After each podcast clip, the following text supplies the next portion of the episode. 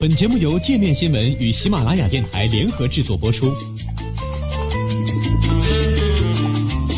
界面新闻五百位 CEO 推荐的原创商业头条，天下商业盛宴尽在界面新闻。更多商业资讯，请关注界面新闻 APP。乔伊德表示，Labra 很可能胎死腹中。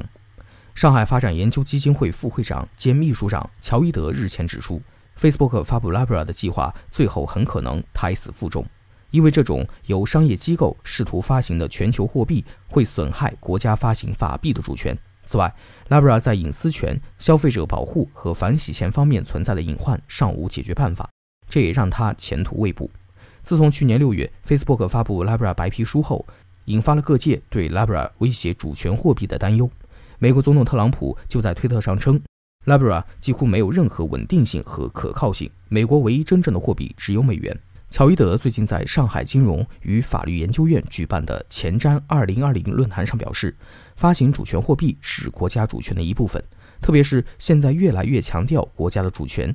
在这种情况下，哪个国家都不会放弃发币的权利，这个是最难克服的一个障碍。发行 Libra 动机不错，带有理想主义，但现实很残酷。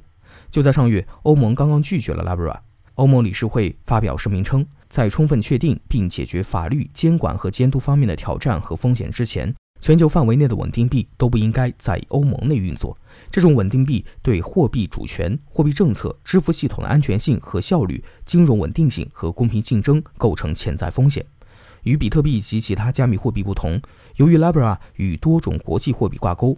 以一篮子国际货币做后盾，包括美元、欧元和日元等，所以它也被称为价格相对稳定的数字货币——稳定币。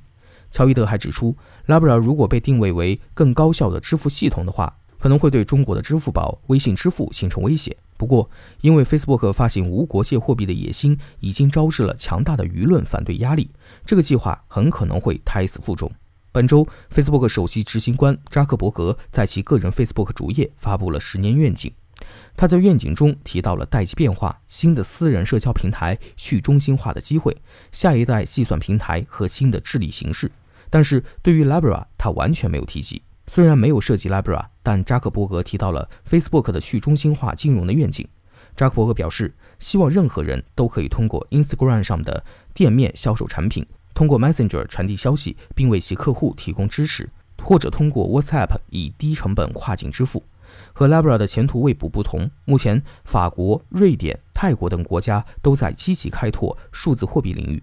我国央行早在2014年就成立了发行法定数字货币的专门研究小组。去年十月，中国国际经济交流中心副理事长黄奇帆表示，中国人民银行很可能是全球第一个推出数字货币的央行。